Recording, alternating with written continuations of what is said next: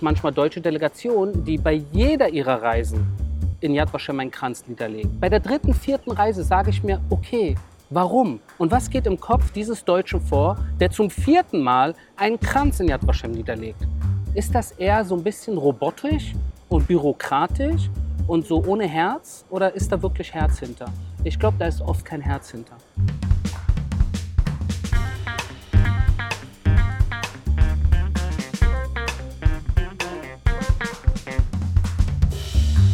Willkommen zu Folge 63 von Erststimme. Am kommenden Freitag wird weltweit der Opfer des Nationalsozialismus gedacht. Gerade in Deutschland werden zahlreiche Gedenkstunden stattfinden, die mit den Forderungen nie wieder und während den Anfängen verbunden sind. In dieser Folge von Erststimme spricht meine Kollegin Pia Steckelbach mit Arie Charus Shalikar. Er schildert unter anderem seine Perspektive darauf, wie die Begegnung zwischen Israel und Deutschland und die Begegnung mit dem modernen jüdischen Leben heute aussehen sollte, über die Erinnerung an den Holocaust hinaus.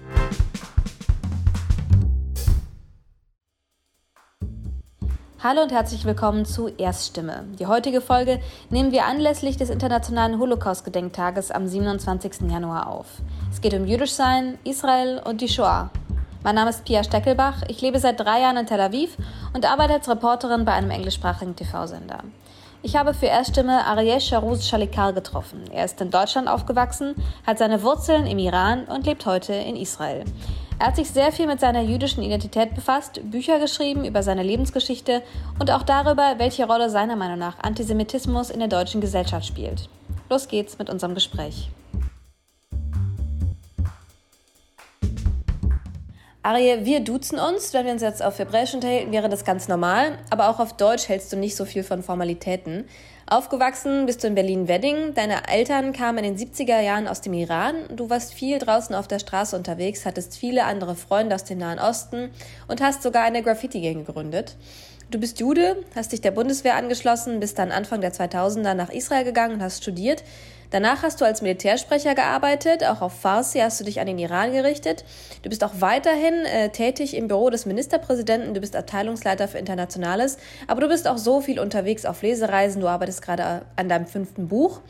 Privat lebst du in der Nähe von Tel Aviv, bist verheiratet, hast zwei Kinder und heute bist du netterweise hier nach Sarona gekommen, ein Platz in der Mitte von Tel Aviv. Wir sitzen im Café und wir sprechen hoffentlich über verschiedene interessante Themen.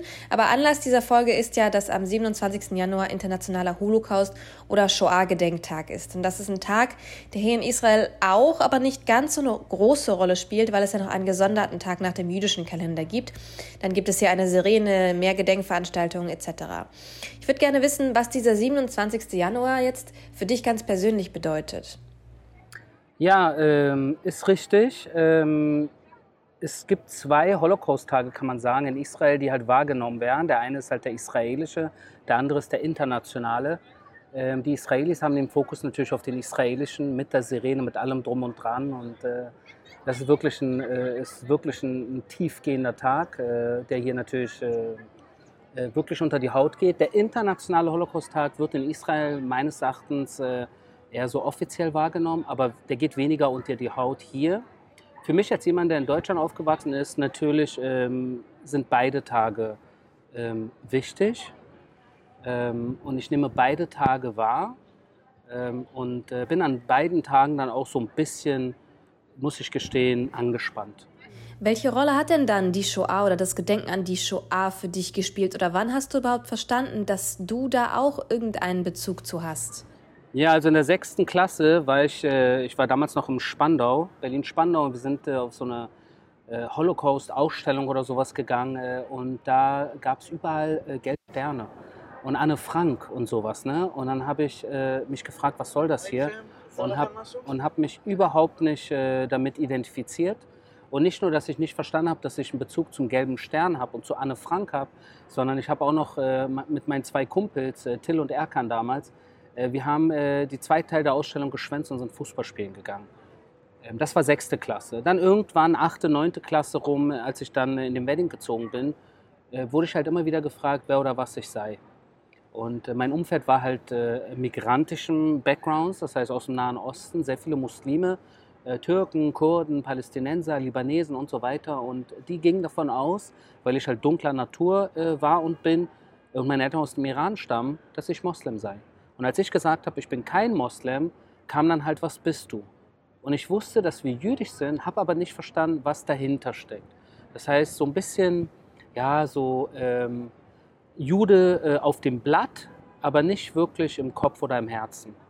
Das heißt, wenn du jetzt gerade im deutschen Kontext, gerade jetzt in Bezug auf den Holocaust-Gedenktag, den Satz nie wieder hörst, nie wieder soll etwas derart Schreckliches wie die Shoah passieren.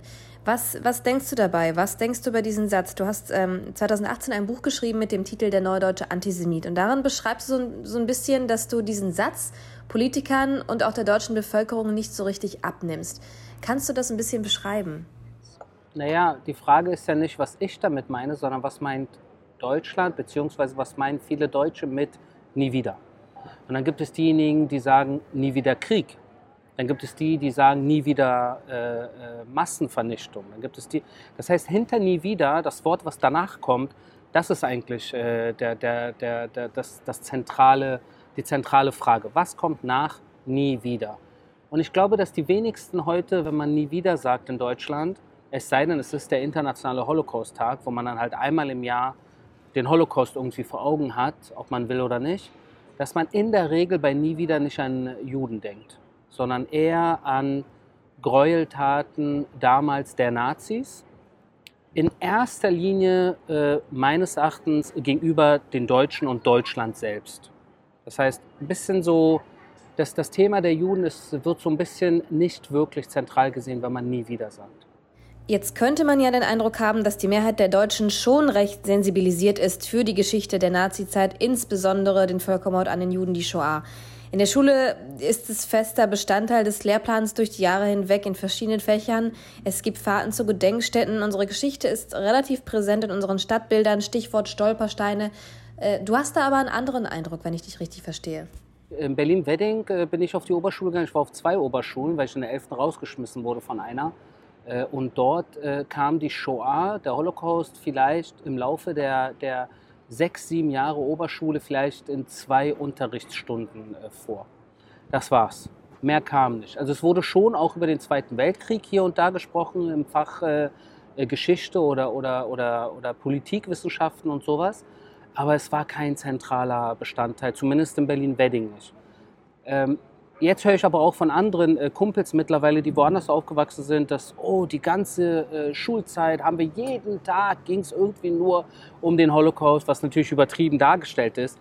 Aber ich verstehe, was, was damit gesagt wird, dass wirklich das sehr, sehr präsent war, was meines Erachtens auch nicht gesund ist. Weil die Menschen, die heute in Deutschland aufwachsen und zur Schule gehen, man muss denen das nicht auf unentspannte Weise beibringen, was äh, Großeltern oder Urgroßeltern gemacht haben, weil dieses Schuldgefühl, was bei vielen äh, jungen Menschen äh, ist, das löst oft Frust und teilweise Hass aus, statt, statt ähm, positiven Kontakt äh, äh, herstellen zu wollen. Gibt es denn eigentlich einen entspannten Weg, das zu vermitteln, die Geschichte der Shoah zu vermitteln? Also erstmal muss denjenigen, die heute äh, zur Schule gehen oder kurz nach der Schule sind, klar sein, dass, äh, dass es keine Juden gibt auf der Welt und auch niemanden in Israel, der die jetzige Generation, die junge Generation in Deutschland für irgendetwas schuldig macht.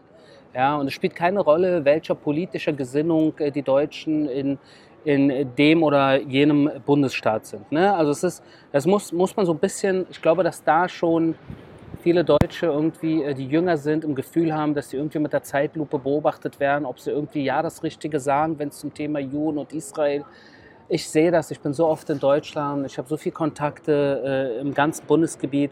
Und in der Regel sagen meine deutschen Freunde mir das auch, ja, Arie, beim Thema Juden und Israel sehr unentspannt sehr, sehr, sehr unentspannt. Die Leute haben teilweise, wenn, wenn überhaupt, wenn jemand das Wort Jude in den Mund nimmt, gibt es schon Leute, die anfangen zu zappeln. Ja, so, oh, unangenehm, jetzt wird es unangenehm. Warum wird es denn unangenehm? Ja, weil man die ganze Zeit irgendwie nur über Tod, Vertreibung, Konzentrationscamps und Stolpersteine spricht. Dann einmal im Jahr muss man den Kopf senken und gedenken. Man weiß eigentlich gar nicht wirklich warum und weswegen, weil man ja damit persönlich eigentlich nichts zu tun hat. Man hat ja keine Schuld, stimmt. Äh, und deshalb bin ich der Ansicht, dass auch, ähm, wenn man zum Thema Juden, was so negativ äh, angehaucht ist, dass dann auch Israel damit reinkommt als einziger jüdischer Staat und allgemein die, die, die Sichtweise gegenüber Juden und Israel halt ein sehr, sehr negatives ist.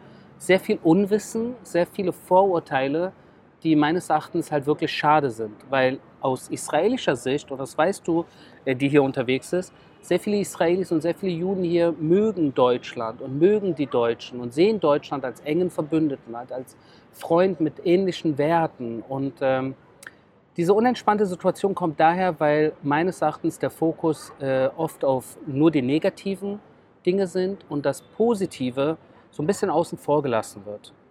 Wenn ich eine kurze äh, Idee geben kann, was ich damit meine, wenn man zum Beispiel äh, in der neunten Klasse Auschwitz besuchen geht und sagt, jetzt habe ich das Thema Holocaust äh, äh, abgehakt in der Schule. Aber da muss sich doch der Lehrer oder der Schulleiter oder das Bunde, der Bundesstaat, äh, man muss sich doch überlegen, was passiert jetzt mit diesem 16-Jährigen, der zurück in sein Bett geht äh, und äh, über diese Bilder, über diese schrecklichen Bilder nachdenkt, die er da in Auschwitz gesehen hat.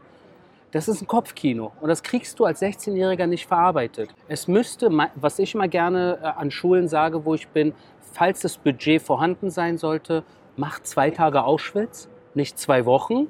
Und nach den zwei Tagen fliegt nach Israel und lernt den lebendigen Juden kennen, äh, geht hier an den Strand, geht hier in Clubs, geht hier in Bars, trefft hier äh, junge, hübsche Menschen, schließt Freundschaften Vielleicht verliebt ihr euch sogar. Und wenn ihr dann zurück in eurem Bett seid als 16-Jährige, dann habt ihr Auschwitz im Hinterkopf, weil ihr habt gesehen, was mal war. Aber ihr habt im Vorderkopf, was heute ist. Und dieses, was heute ist, muss unbedingt einen positiven, eine positive Emotionen äh, äh, auslösen. Nicht äh, für Juden und Israel, sondern für den Deutschen selbst, der mit seiner eigenen Vergangenheit somit besser umgehen kann. Ich finde es ehrlich gesagt ein bisschen schwierig, wenn man sagt, kommt nach Tel Aviv und seht euch die jungen Menschen an. Denn äh, wenn wir über Israel nachdenken, dann ist da so viel mehr. Und gerade auch wegen des Unwissens über diese lange Geschichte des Nahostkonflikts, vielleicht sollte man so eine Reise auch damit verbinden, ein bisschen darüber zu lernen, über die Politik, vielleicht auch in die Westbank zu fahren, Ostjerusalem. Also ich habe schon prinzipiell großes Problem damit, wenn man der Nahostkonflikt sagt. Und das ist äh, nicht nur in Deutschland so, sondern auch in anderen Ländern dass man beim Wort der Nahostkonflikt äh, Israel und die Palästinenser meint. Und das ist Quark. Ich würde sagen, Israel und die, die Juden, die hierher kamen, die haben von Anfang an Konflikt mit der Region gehabt. Das heißt, 1948, 67, 73 wurde das junge Israel angegriffen aus dem Libanon, Irak, Syrien. Und die haben das nicht gemacht wegen den Arabern hier in Jerusalem oder den Arabern in Jaffo, sondern es war die arabische Region, die ein Problem hatte mit Juden hier, die ihren eigenen Staat ausgerufen haben.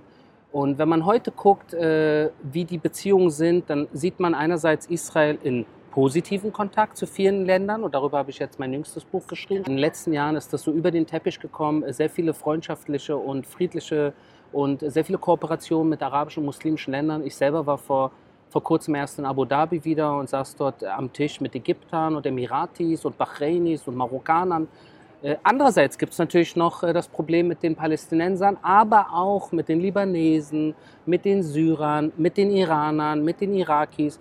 Das heißt, den Nahostkonflikt als Israel und Palästinenser so zu reduzieren, ist eine komplett verdrehte und äh, verschwurbelte Realitätswahrnehmung, die eigentlich überhaupt nicht zutrifft auf die, auf die Realität hier im Nahen Osten. Hast du denn das Gefühl, dass Kritik an der Politik Israels Antisemitismus fördert? Oder beziehungsweise wie müsste Kritik aussehen, ohne antisemitisch zu sein oder wahrgenommen zu werden? Jetzt gerade ist Israel auch wieder viel in den deutschen Medien. Wir haben eine neue Regierung in Israel, eine sehr rechte, eine extremistische Regierung wurde gewählt.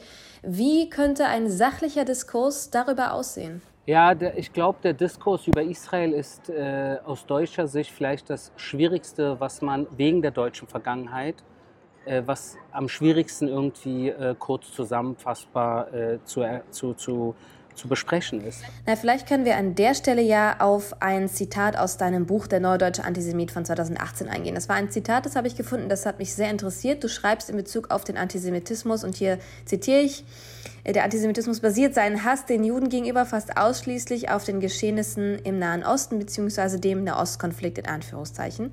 Radikale Muslime, linksextreme Juden, die sich selbst hassen und nicht wenige deutsche Leitmedien hetzen die Anti-Israel-Stimmung kräftig an. Was meinst du damit? Heißt das, dass man sich als Jude nicht kritisch gegenüber Israel äußern darf oder sich vielleicht auch gar nicht nicht mit, mit Israel identifizieren darf? Dieses Ding vom Self-Hating Jew, den selbsthassenden Juden, das habe ich irgendwie nie richtig verstanden. Also erstmal dürfen tut man alles. Aber äh, man muss dann aber auch mit Gegenwind rechnen. Ne? Äh, und mich, mich persönlich stört, wenn man äh, Doppelmoral und Doppelstandard äh, äh, an der Tagesordnung hat. Das heißt, wenn du dafür bist und dich dafür einsetzt, dass die Palästinenser ihr eigenes, ihren eigenen Staat haben, bin ich persönlich d'accord mit. Habe ich kein Problem damit. Aber genauso wie ich persönlich für einen palästinensischen Staat bin, bin ich auch für einen kurdischen Staat.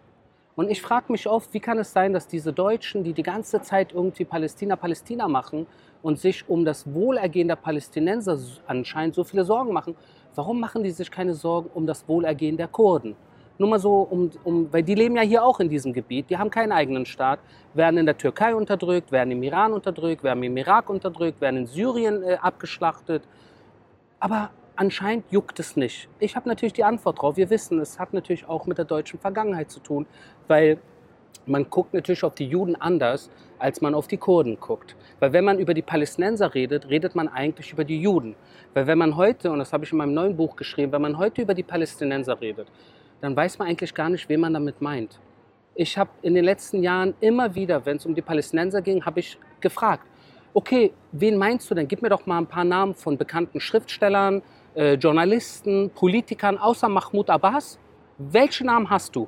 Und da kommt nichts, nie.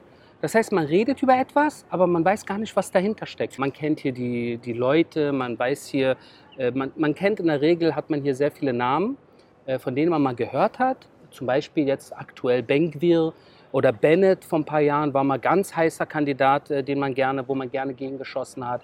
Smotrich und Miri Regev sagt Leuten was und äh, Netanyahu sagt den Leuten natürlich was und so weiter und so fort. Äh, aber weißt du, es ist alles sehr oberflächlich.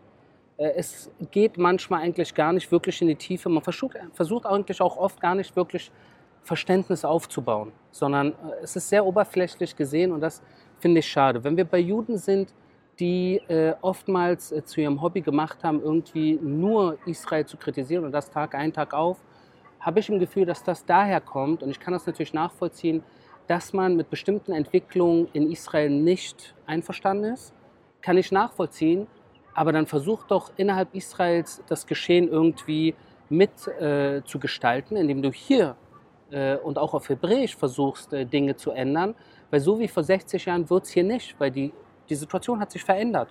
Die demografische Situation hat sich verändert. Menschen, die heute hier, äh, äh die Kibbutz-Bewegung ist nicht mehr zentral wie vor 70 Jahren äh, links ist nicht mehr links, wie es mal war. Und das sind so Dinge, die, da muss man sich auch updaten. Aber wenn man den ganzen Tag, wenn wir über den deutschen Raum reden, von morgens bis abends auf Deutsch, den ganzen Tag nur über Israel äh, herzieht, was genau will, will man damit erreichen? Ich meine, was genau versucht man in Israel zu verändern, wenn man äh, nur Kritik an Israel ausübt auf Deutsch in Deutschland als Jude? Ja, ich glaube, da muss man ganz klar die Unterscheidung machen. Ich habe immer so ein bisschen Problem mit dieser Phrase Kritik an Israel. Natürlich ist es ein Unterschied, wenn man äh, die Kritik an Israel übt in Bezug auf Politik oder auf die Regierung, dass man dann nicht gleich die Staatlichkeit Israels anzweifelt. Und ist es dann nicht sogar logisch, dass zwischen zwei befreundeten Staaten, die ein so besonderes Verhältnis haben, Deutschland und Israel, dass da der Fokus natürlich eher auf Israel liegt als auf zum Beispiel Syrien, einfach aus dem Verhältnis heraus, das die beiden Staaten haben. Dann machst du den, äh, den äh, Wortschatz auf, den Duden, und du findest nicht Israel-Regierungskritik, sondern du findest das Wort Israel kritisch. Das Wort existiert. Es gibt aber nicht Palästina kritisch im Duden. Es gibt auch nicht Syrien kritisch, es gibt nicht Australien kritisch, es gibt nicht Deutschland kritisch. Es gibt nur ein einziges Land, wo dahinter kritisch äh, im, im, im, Wortschatz existiert. Äh, und das ist Israel kritisch.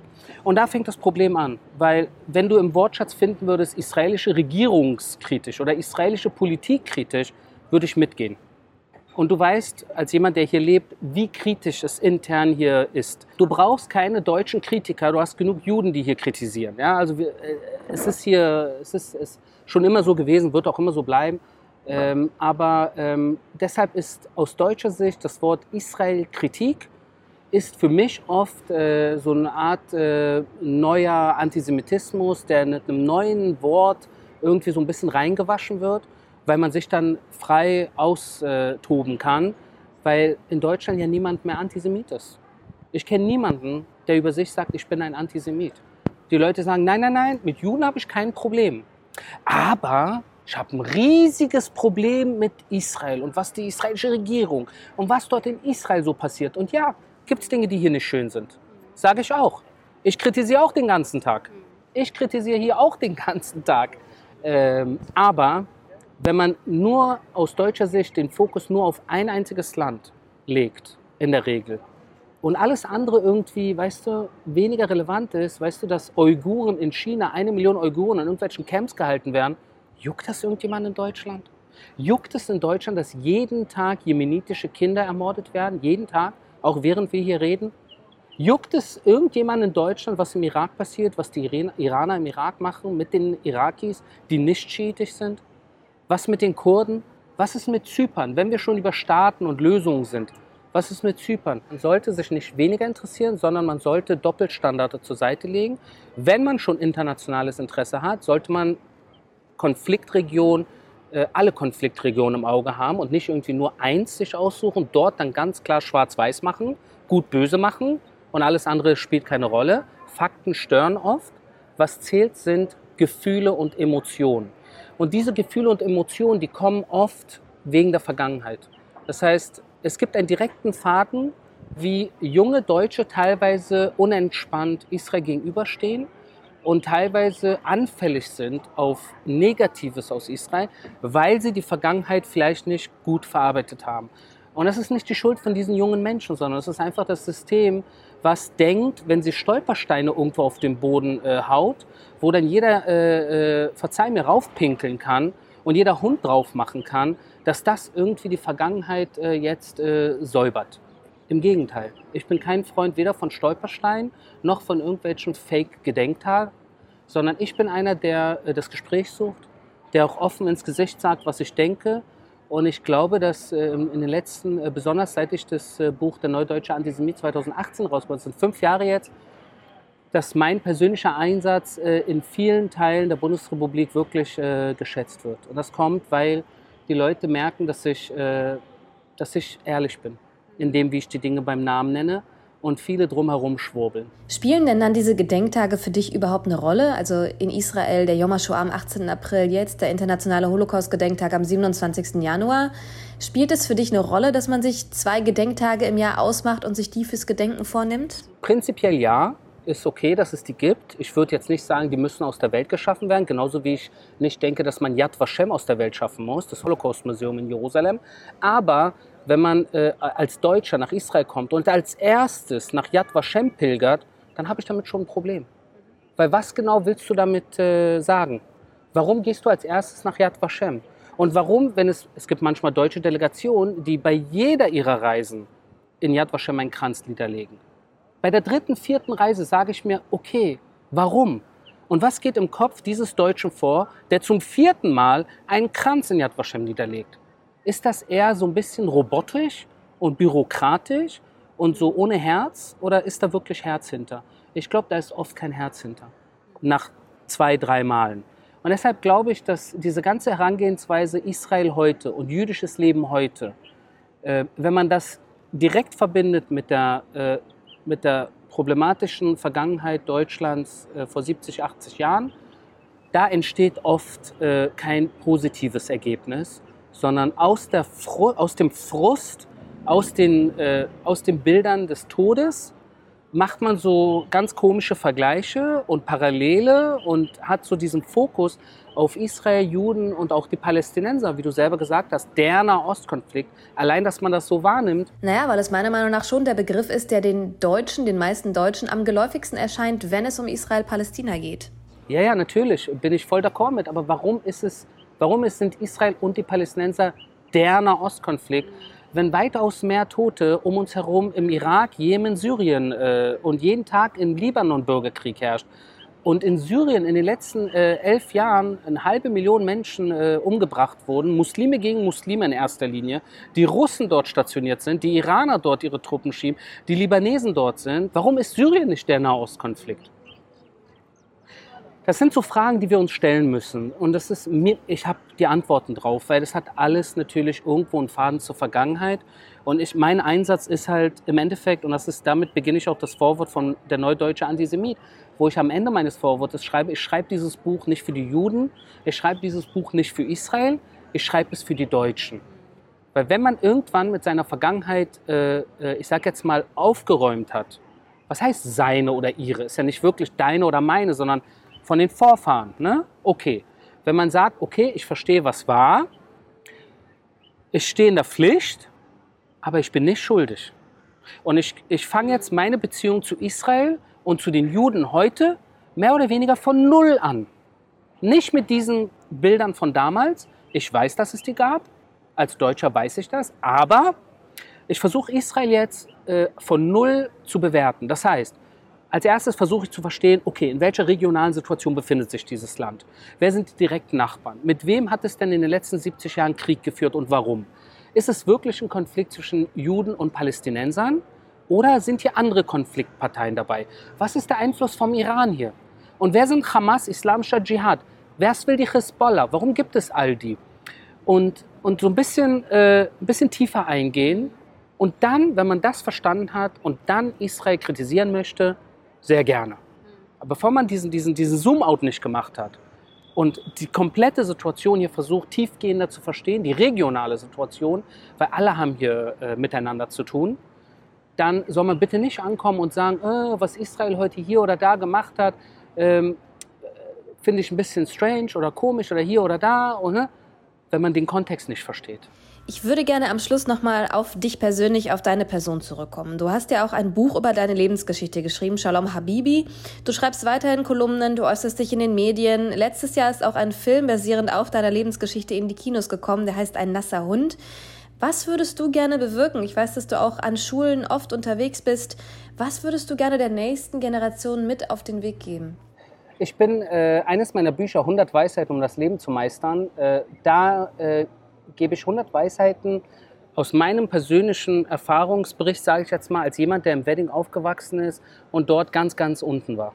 Das heißt, ich war mal äh, kriminell, ich war mal ein Gangster, ich war Gangmitglied, ich war Bandenmitglied, ich saß im Knast. Äh, ich bin mit Messer und Pistole als 16-Jähriger rumgelaufen. Also ich habe mich als 16-Jähriger in Deutschland, in Berlin, im Krieg befunden. Äh, und ich hatte ein Gefühl, dass eigentlich niemand sich ein, ein Dreck um mich schert dass ich alleine bin in dieser Welt, dass ich nur Feinde um mich herum habe äh, und dass äh, sogar Lehrer gegen mich sind, die Polizei gegen mich äh, ist, äh, der Staat gegen mich ist und meine Eltern auch nicht wirklich verstehen, was ich durchmache. Und ich glaube, dass sehr viele 16-Jährige in Deutschland in einer ähnlichen Situation sich befinden, oft in den Großstädten, wo du halt in einer harten Realität äh, sein kannst, wenn du in, in, einem Problembezirk groß wirst. Ähm, und weil mir damals niemand irgendwie die Hand gereicht hat, sage ich jetzt mal, ich hätte heute äh, nicht leben müssen. Ich hätte heute im Knast enden können. Also bei mir war, war ich war ein Schritt vor totalem Versagen, ein Schritt davon entfernt. Eigentlich habe ich ein großes Glück und ich bin auch jeden Tag dankbar dafür, dass ich heute da bin, wo ich bin. Es hätte ganz anders kommen können. Ähm, und ich habe Glück gehabt, dass ich nicht da geendet, weil einige Freunde an mich geglaubt haben. Und äh, denen bin ich bis heute dankbar. Auch einige muslimische Freunde, die zu mir gehalten haben. Ähm, sonst wäre ich viel tiefer gerutscht. Und ich versuche mit meinem Einsatz und mit meinen Büchern auch, ich glaube, oftmals 16-Jährigen zu helfen, heute in Deutschland, als wenn ich mich selber sehe. Das heißt, eigentlich schreibe ich diese Bücher mir selber, als wenn ich heute noch der 16-Jährige wäre. Und ich sage, Ari, hör zu, nimm dieses Buch, lies es, versteh, was die Realität ist, geh nicht weiter runter, pass auf dich auf, du hast ein Leben danach und äh, manage das. Und ähm, die Realität äh, der Ghettos in Deutschland, der Parallelgesellschaften, ähm, haben wir jetzt auch zu Silvester, gab es diese, diese Debatte um, was da genau in den Migrantenmilieus so passiert. Ein Großteil der Deutschen versteht ja nicht wirklich, was in diesen Milieus passiert. Ich bin dort aufgewachsen, ich war der einzige Jude und habe hab wirklich zehn Jahre lang äh, das harte, den harten Pflaster der Straße ähm, miterleben müssen.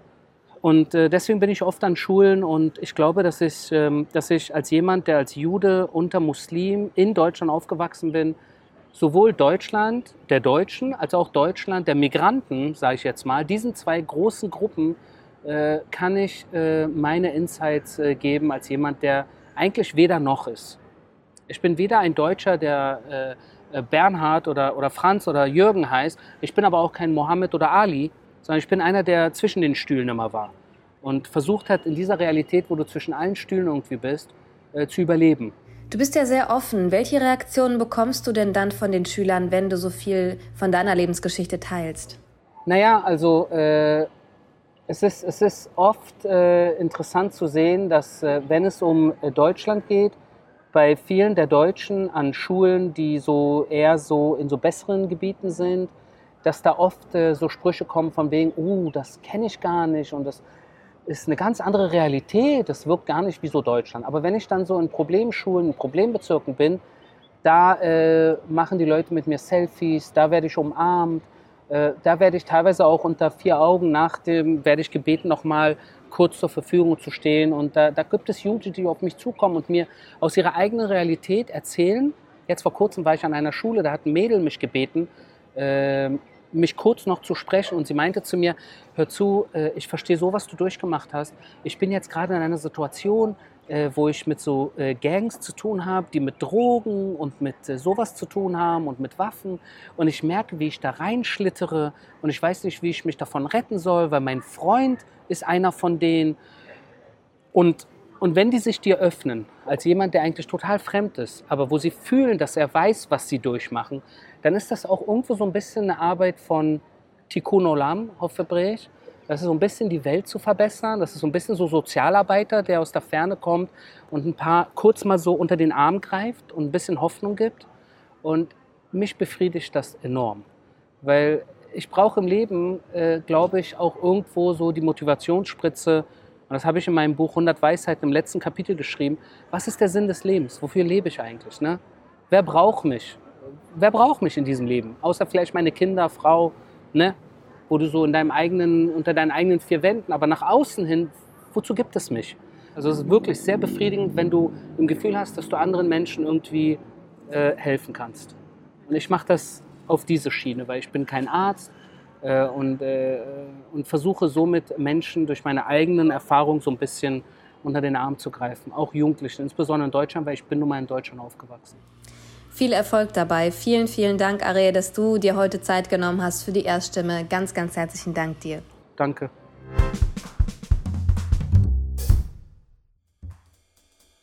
Das war Folge 63 von Erststimme. Die nächste Folge erscheint in zwei Wochen am 8. Februar. Wir freuen uns, wenn Sie auch dann wieder reinhören und wünschen Ihnen bis dahin eine gute Zeit.